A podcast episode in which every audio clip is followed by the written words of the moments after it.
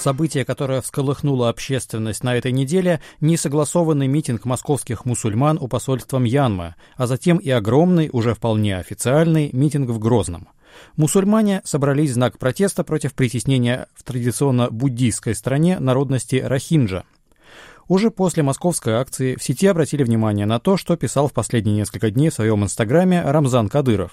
Армия не имеющих человеческого облика полчищ уничтожает народ Рахинья. Карательные операции и санкционированные властями массовые погромы отличаются особой жестокостью. Весь мир шокирован, но не властители мира.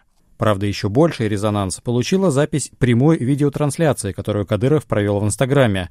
Он заявил, многие наблюдатели отмечают, что впервые о своей готовности пойти против позиции России, если даже Россия будет поддерживать тех шайтанов, которые совершают преступления в Мьянме. Потом, правда, глава Чечни говорил, что его слова не так поняли, а сам он пехотинец Путина, но, как говорится, слово не воробей. Многие приближенные к российской власти выразили поддержку чувствам мусульман. Арам Габрилянов, в Мьянме полный беспредел. Убивать детей и издеваться над ними – это ужас, бесчеловечность и геноцид. Единственный из мусульманских политиков, который истинно переживает и возвышает свой голос против бесчеловечности – это Рамзан Кадыров, что вызывает у всех людей любой веры огромное уважение к моему дорогому брату. Сергей Марков в Москве перед посольством Янмы состоялся несанкционированный митинг протеста против массовых убийств и изгнания мусульман из Мьянмы. Это совершенно правильная реакция. Резня и изгнание мусульман там ужасны.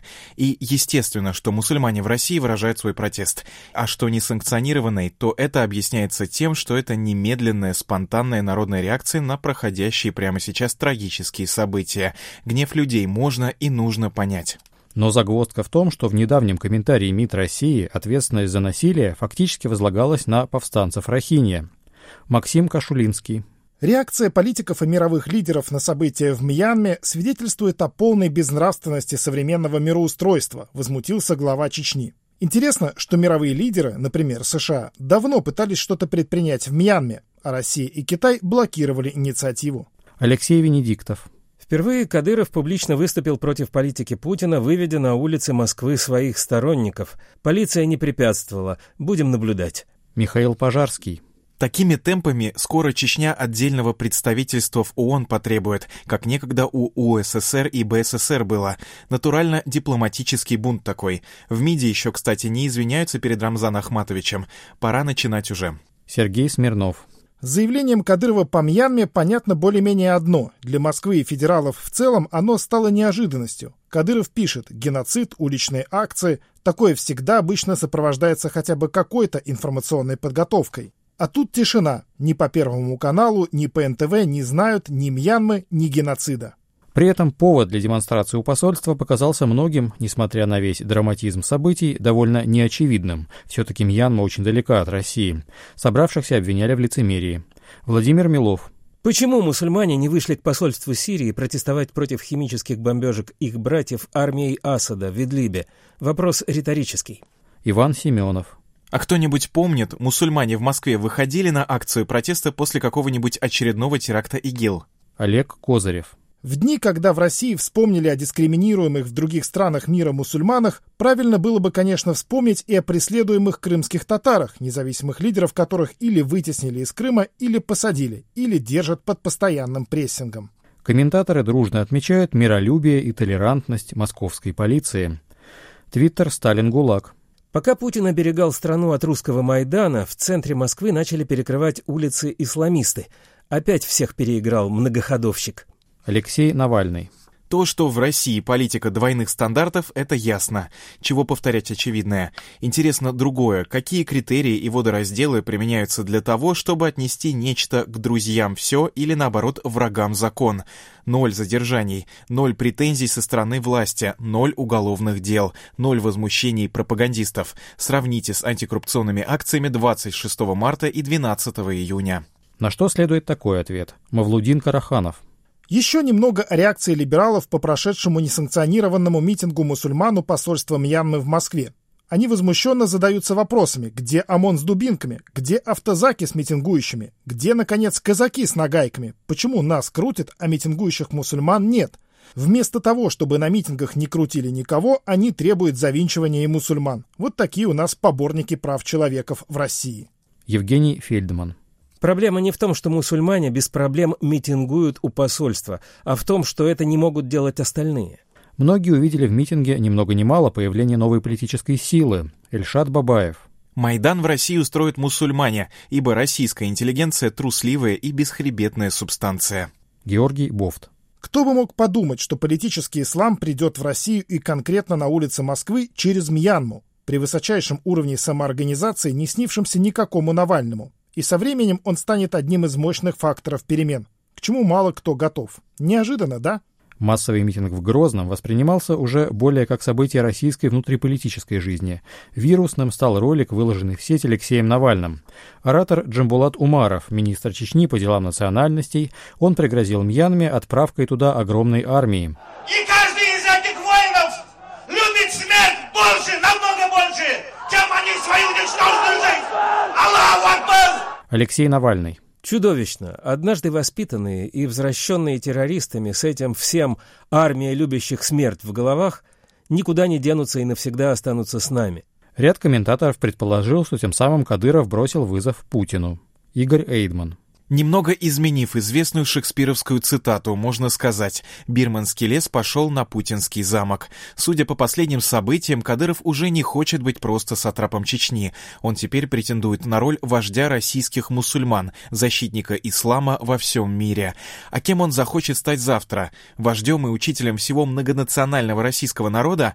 Все это напоминает пушкинскую сказку о рыбаке и рыбке. В роли золотой рыбки Путин, в роли ненасытной старухи Кадыров. Игорь Драндин. Митинг мусульман в Чечне – дерзкий акт демонстрации силы Кадырова и беспомощности Путина. Дело, конечно, не в событиях в Мьянме, о существовании этой страны и конфликтах там знали единицы. Про то, что не все так однозначно в этой Мьянме, думаю, вы догадываетесь. Мьянма – это повод. Его Кадыров использовал, чтобы укрепить свою власть и свой авторитет среди мусульман. Но нельзя ли поставить вопрос так, что Кадыров, сначала поддерживая несогласованную акцию, а затем выражая несогласие с официальной позицией МИД России, на самом деле расширяет пространство свободы и общественной дискуссии? Владимир Фролов на сайте «Репаблик» именно это и делает. Даже если допустить, что все это было частью какого-то сложного сценария Кремля – Рамзан Кадыров, как это ни парадоксально, сделал важный шаг к возвращению российскому обществу его законного права участвовать в формировании внешней политики своей страны. И в некотором смысле за правду Фролову дал сам Путин. Если б не Кадыров, кто знает, признал ли бы президент, что каждый человек, вне зависимости от его должности, может иметь собственное мнение о внешней политике России.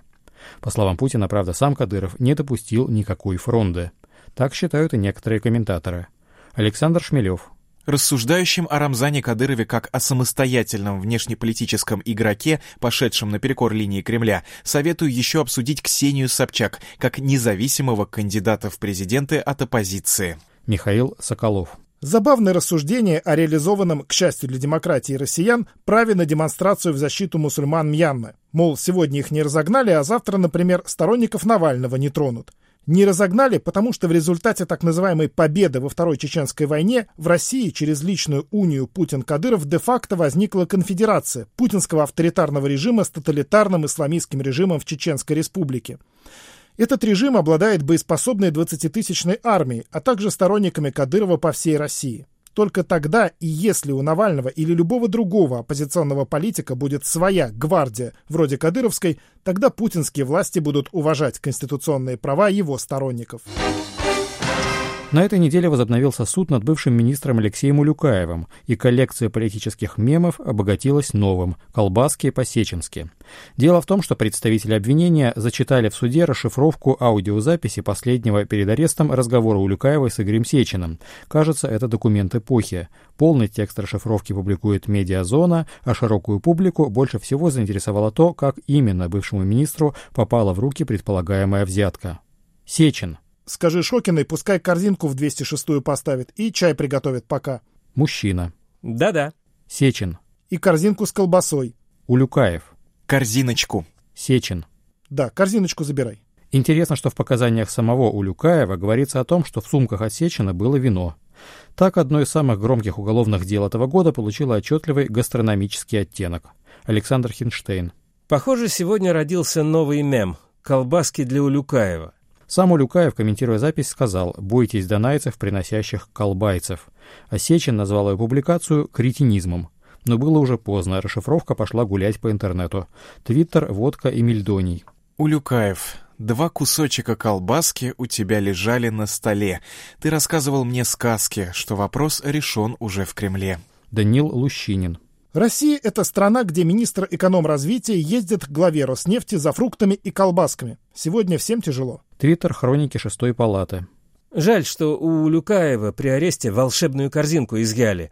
Можно было бы экономику поднять. Кладешь колбасу с вином и, вжух, 2 миллиона долларов. Глеб Черкасов. У выражения «не хочешь ли отведать сеченской колбаски» есть все шансы стать крылатым и пережить не только самого невольного производителя, но и даже твердые воспоминания о том, кто такой этот самый колбасник и чем он был славен. Максим Трудолюбов. Колбасные электрички вспомнились. Вот жили в СССР целые вагоны, целые поезда колбасок. Тимофей Шевяков. Интересно, кто из производителей впервые выпустит колбасу «Улюкаевская» в премиум-сегменте, разумеется? Ярослав Шимов.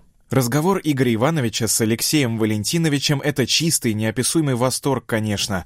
Курточка и корзиночка, и колбаска. Дико многослойная вещь получилась у них. Тут и Гоголь, и Чехов, и Салтыков-Щедрин, конечно, и Гончаров, и Австросского чуток. Великие люди, великие. Разговор Сечина и Улюкаева многих только убеждает в том, что последнего просто подставили. Кирилл Шулика. Собственно, из этой короткой расшифровки понятно все про дело Улюкаева. У Урлашова ровно такая же история. Шмелев ходил и рассказывал про проценты, Урлашов ничего не мог понять, потом следствие догадалось написать, что Урлашов вымогал взятку жестами и взглядом. Тут тоже дойдет до такого. Андрей Пивоваров. Я не являюсь сторонником Никиты Белых, но не могу не признать, что в сегодняшнем свете с новыми фактами все дело Белых – чистая провокация ФСБ. Оперативники вместо того, чтобы пометить деньги, обработали специальным составом ручки пакета. В пакет положили деньги, сверху накрыли их другим пакетом и положили бутылку вина. Со словами «С днем рождения» предприниматель Судгаймер вручил пакет Белых. Так как 10 дней назад Белых отмечал день рождения, пакет он принял, а после ворвались оперативники и последовали известные слова, что «взятка тоже светится», хотя Белых деньги увидел только тогда, когда их разложили перед ним на столе. По похожей схеме задержали экс-министра экономики. Сечин лично пригласил Улюкаева приехать в Роснефть для обсуждения ряда вопросов. Когда мужчины прощались, Сечин распорядился дать министру пару пакетов с разными съестными изысками. Ручки пакета были пропитаны известной жидкостью, а министр превратился в арестанта. Павел Чиков.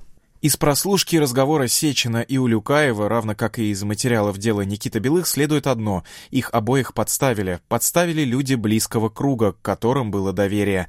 Дарить друг другу подарки на дни рождения и разные мелкие приятности и сувениры – обычное дело среди людей любого круга. И чиновничьего, и бизнесового, да какого угодно. Обвинять во взятке основания есть только и исключительно, если получатель знал, что ему передают деньги. А следствие должно это доказать, а оно этого не доказала. Судьи в обоих делах не те чуваки в мантиях, а общественность, и ее убедить не удалось. Те, кто убежден в виновности Улюкаева, указывают на то, что колбаски весили необычно много.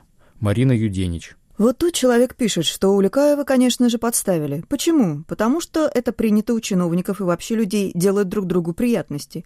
Приятности никак не равны 20 килограммам колбасы, если только одариваемый не отец многодетного голодающего семейства. Ну, столько примерно весит 2 миллиона в 100 долларовых купюрах. Потому не надо. А вот ведомости пишут, что колбаса вполне обычный подарок из рук Сечина. Корзинка с колбасой от Иваныча – традиционный подарок от президента Роснефти Игоря Сечина, говорит один из получателей. Делают такие в специальном цеху, знает он. О получении такой корзины в подарок рассказывал ведомостям и высокопоставленный чиновник. Об увлечении Сечина охотой в 2015 году писал Forbes со ссылкой на источники. Тогда они рассказывали, что каждые две недели, если нет оврала, Сечин охотится на крупного зверя. В России это чаще всего олень – и заключали, чтобы трофеи не пропадали, мясу нашли применение. Сергей Медведев. Сеченская корзинка с колбасой – один из самых смешных мемов последнего времени. Смешнее даже Батлера из Татлера или шуваловских корги на бизнес-джете. Представьте, как Маск дарит Гейтсу корзину колбасы или Баффет Безосу. Это все из глубокого советского подполья, полуголодного детства, когда ковбаса была главным символом статуса и достатка, и ради нарезки на праздничном столе закладывались семейные драгоценности. Обращает внимание на довольно дружеский тон разговора между вроде бы, как теперь принято думать, заклятыми врагами. Игорь Эйдман. Мастер-класс Иуды. Перед тем, как воткнуть другу нож в спину, его надо облыбызать. Олег Пшеничный. Расшифровка корзинки – еще одна иллюстрация того, какие у них у всех между собой отношения. Эти люди работают вместе 20 лет. Курточку тебе надо, а то холодно. И хоп, прихлопнул голыми руками и растер. Впрочем, дело, напоминают, наконец, совсем не в колбасе. Александр Рыклин. Друзья, прекратите эти досужие разговоры про колбаски, корзинки и прочую мутатень.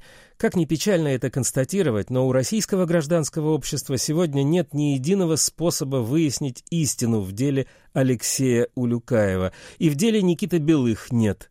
Поскольку институты, которые отвечают за то, чтобы мы с вами узнавали истину, в России разрушены. Еще один судебный процесс прокомментировал на этой неделе Владимир Путин. Речь идет о деле Кирилла Серебренникова. Комментарий был в типичных путинских традициях. Президент сказал, что к Серебренникову у государства нет претензий с точки зрения творчества, но при этом государство выделяло ему большие деньги. Путин насчитал миллиард рублей. Выразил мнение, что деятелей культуры тоже можно привлекать к ответственности и, наконец, предположил, что следствие и суд разберутся. В известном сегменте интернета слова Путина встретили с восторгом. Армен Гаспарян. Теперь понятно досада Либергеносса. Серебренников получал из бюджета больше, чем вся российская мягкая сила за рубежом. У Эдуарда Лимонова, очевидно, свои мотивы. Он клеймит выступающую в защиту Серебренникова интеллигенцию. Затклое понятие об исключительности каждого задрипанного артиста этого почерпнули из своих творческих гнилых союзов, из переделкинских дач, а не из русской истории. Между прочим, цари еще пароли поэтов, и правильно делали. Третьяковского, помню, пароли вроде и вас надо бы выпороть, выпороть. Чего вы суетитесь, как безмозглые курицы вокруг своего Серебренникова, у которого у самого-то и лицо виноватое?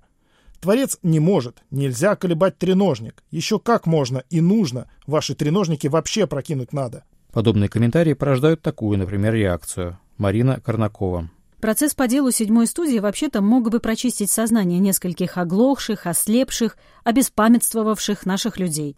Демонстративность беззакония, абсолютное попрание презумпции невиновности, очевидная нарочитость творящегося в суде абсурда, необъяснимая жестокость к обвиняемым, при этом отсутствие конкретных доказательств вины – все это внедряется в общественное сознание как норма. Кошмар 80-летней давности на нашем пороге – и не менее трагично отсутствие исторической памяти у большой, как мы видим, части общества. У тех, кто с готовностью верит в недоказанные факты, да еще и в назидательном тоне комментирует в духе «а ты не воруй» и «нет дыма без огня», Хорошо бы каждый из них, легковерных, вспомнил своих невинно погибших родственников, если семья, где никто не пострадал в годы массовых сталинских репрессий. Серебренников остается под домашним арестом. Мера пресечения бывшего директора Гоголь-центра Алексея Малобродского, директора седьмой студии Юрия Итина и бывшего главного бухгалтера Нины Масляевой еще суровее. Они находятся в СИЗО. На неделе Мосгорсуд признал законным продление им ареста. Многие из тех, кто присутствовал на суде, отмечают аргументированное выступление адвокатов Малобродского, которые не дали никакого результата. От этого у многих возникло ощущение безнадежности. Ольга Варшавер. Я опять думаю об Алексее Малобродском. А как иначе, если вышли мы сегодня из зала суда? Кто чертыхаясь, кто чуть не плачем. Потому что безнадега. Блестящие адвокаты Карпинская и Лахова подготовились детально, произнесли речи, которые можно в учебнике включать. А толку? Обвинение даже не считает нужным привести хоть какие-то доводы, предъявить хоть какую-то доказательную базу. А зачем потеть стараться, если судью радует их бубнёж? Она выходит на семь минут, а вернувшись, оставляет меру пресечения неизменной, хоть кол на главе. Мария Шубина. Сходила в Мосгорсуд. Как это все-таки позорно и страшно. Вот блестящий адвокат Ксения Карпинская выступает с безупречной речью. После такой должны просто освобождать. Следствие разгромлено, ответить им нечего. Поручительство от всех, кого можно и нельзя представить, включая, например, Эдуарда Боякова. Адвокаты вскрывают абсурд и мерзость так четко, так ясно, что, кажется, нельзя не услышать. Но нет, меры пресечения оставляют без изменений. Центральным моментом заседания стало выступление самого Малобродского, который вновь отверг все обвинения и заявил о давлении со стороны следствия. Я исхожу из предположения, что честь, ваша честь, имеет место в суде, имеет место и имеет какое-то значение. Я также исхожу из предположения, что все без исключения участники заседания должны руководствоваться законом, и все в равной мере несут ответственность за свои слова и поступки. Если это так, то не пора ли того же потребовать от противоположной стороны, от следствия, и, наконец-то, чтобы оно перестало оперировать туманными, ничего не значащими, многозначительными заявлениями, а начало бы оперировать фактами и какими-то реальными доводами? Но сколько уже можно потворствовать этим бессовестным попыткам сфабриковать ложные обвинения против меня и попирать мои гражданские права? В то время как моя защита каждый раз, в каждом из этих заседаний, неопровержимыми доказательствами и безупречной логикой доказывает ложность обвинения и несостоятельность доводов в пользу моего содержания под стражей, все это время следствие, я бы сказал, организованная группа следователей, все это время публично глумится над законом, путается в формулировках обвинения, путается в датах, манипулирует номерами, деталями возбуждаемых уголовных дел, допускает процессуальные нарушения – практикует ложь и запугивание. Мария Бейлина. Алексей Малобродский показал нам сегодня пример огромной отваги и достоинства. Дина Годар. Мы сегодня без конца говорим об этом злосчастном суде, и я чувствую необходимость написать какой-то свой итог. Нет, суд меня не вогнал в отчаяние и депрессию, как кого-то из моих друзей, которые говорят, что больше невозможно присутствовать при профанации самого понятия правосудия. Наоборот, у меня не было никаких надежд, я ничего не ждала от этой апелляции, но мне важно, что я увидела другое. То, что есть люди, две молодые женщины, защитницы Малобродского, и сам он, которые в этом царстве кривды ведут себя так, как будто лжи нет, а честь есть, и справедливый суд существует. Среди мертвецов, где никто даже не пытается изобразить, что существует следствие и что нужны доказательства вины для ареста, они оказываются настоящими живыми людьми, которые не желают принимать навязанные правила, пугливо бормотать оправдания по бумажке, боясь, как бы не вышло хуже, позволяют себе смеяться, возмущаться, говорить то, что думают. 7 сентября Кирилла Серебренникова в сети поздравляли с днем рождения. Михаил Ходорковский.